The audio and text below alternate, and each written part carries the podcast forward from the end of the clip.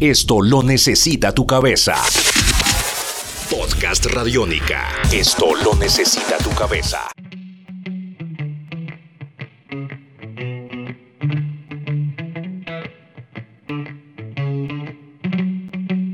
Estamos contando la historia del ska en Santa Fe de Bogotá. El ska llegó a nuestro país de diferentes maneras. Cada una de las regiones lo vivió de diferentes formas y así fue como fueron naciendo agrupaciones que hoy son representativas de este género en nuestro país. Hoy estamos con Alex Arce, vocalista y guitarrista de la agrupación La Severa Matacera, quizá una de las personas que más sabe de ska en nuestro país, no solo desde la música, sino desde la gestión cultural.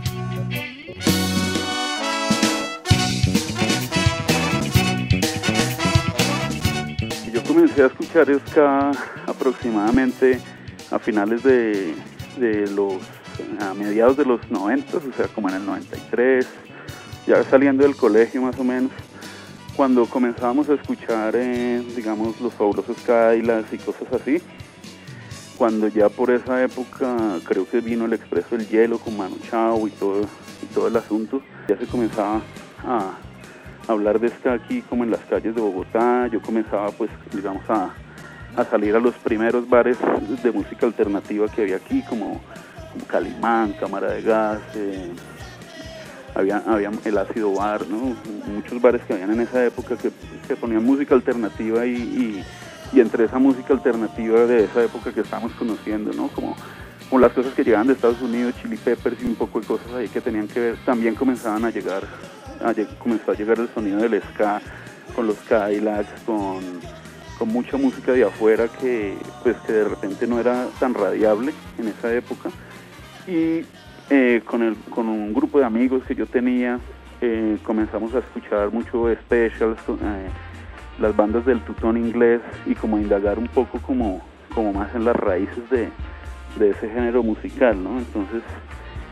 ya comenzamos como, como a ver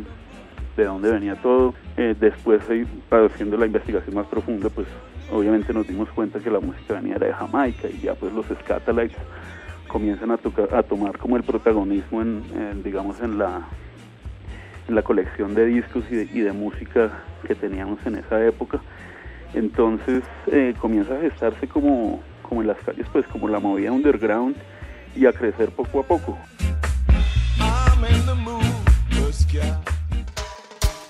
ya, ya para esa época comenzaron a, venir los primeros conciertos de los fabulosos Cadillacs que en ese entonces no eran tan conocidos ni, ni eran unos conciertos masivos, aquí se hacían unos conciertos para, no sé, para, para 500 personas para 1000 personas. Comenzó a venir King Chango, comencé yo a tener contacto con la gente de desorden público en Venezuela eh, por vía internet, porque para ese entonces también recién comenzamos como con la comunicación por internet y todo, ¿no? Anteriormente eh, toda, la, toda la información que se recibía era por fanzines que, que la gente traía cuando viajaba a Europa o Estados Unidos. Eh, traían fanzines de, punk sobre todo y como, como el, el, movimiento ska siempre ha estado relacionado con el punk, entonces en esos fanzines de punk eh, había información sobre bandas de ska eh, que había pues en el mundo, uno escribía eh, digamos por correo normal y a vuelta de correo a veces recibía un disco, un cassette, alguna cosa así, entonces pues era, era como más como, como un intercambio un poco más demorado en esperar un mes a que alguien le contestara una carta y poco a poco fue,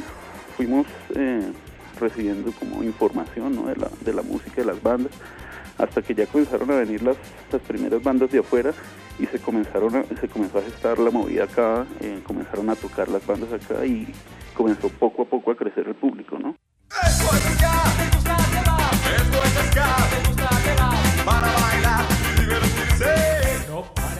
En el momento que, que, la banda se llegó a conformar como tal, como con sus seis integrantes principales, que eran bajo, guitarra, batería, voz y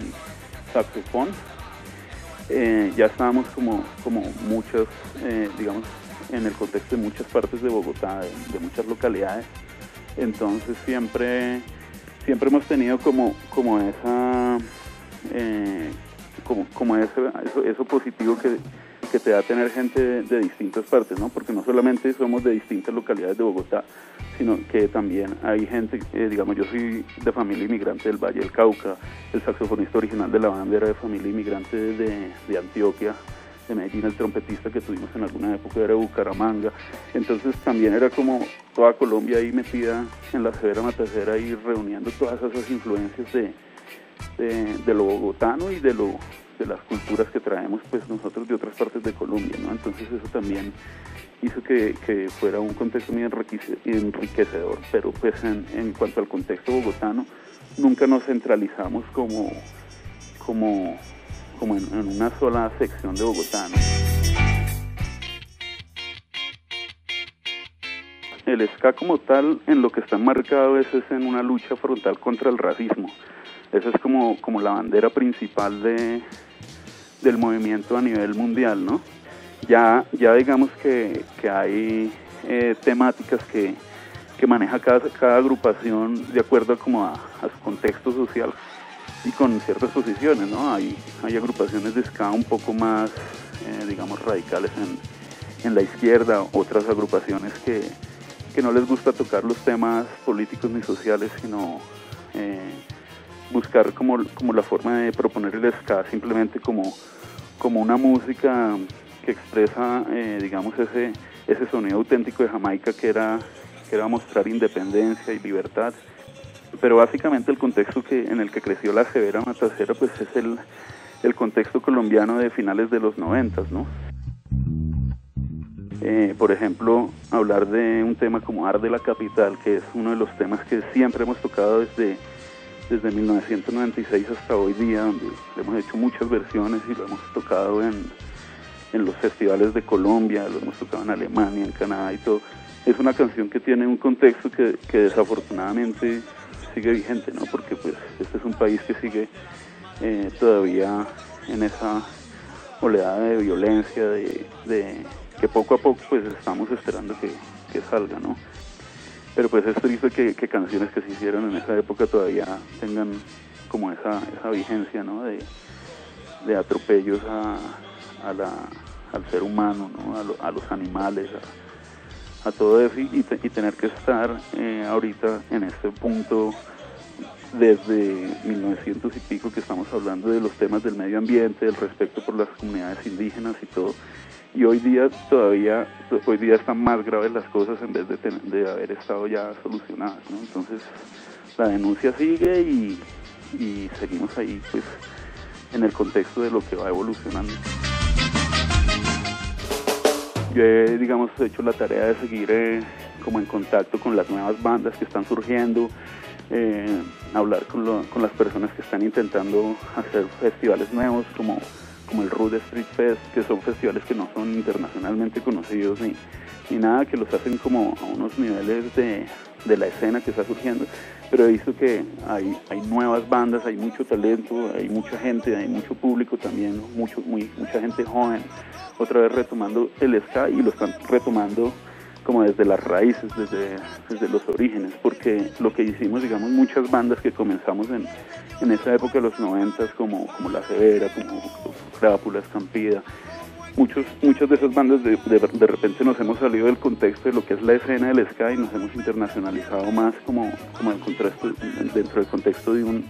de un rock que fusiona cosas como el ska y el reggae, pero ya el, el purismo como tal eh, se ve ya en la escena del underground, ¿no? Y creo que la escena eh, ha evolucionado en ese sentido. Hay muchas propuestas interesantes ahorita y el público que es el que mantiene las cosas vivas, ¿no? La gente que, que, que siempre está pendiente de, lo, de los nuevos artistas que vienen, eh, de, lo, de, las nuevas bandas que surgen y de, y de, pues, de estar apoyando los nuevos discos que sacamos las bandas que ya tenemos una trayectoria. Un saludo a toda la gente de Radiónica que siempre ha apoyado como la escena del ska y le han dado un espacio de difusión a, esta música que es pues del underground de Bogotá y de Colombia. Contamos el ska de la capital de Colombia a través de la vivencia de cada una de las bandas aquí en Señal Radiónica. Esto lo necesita tu cabeza. Podcast Radiónica. Esto lo necesita tu cabeza.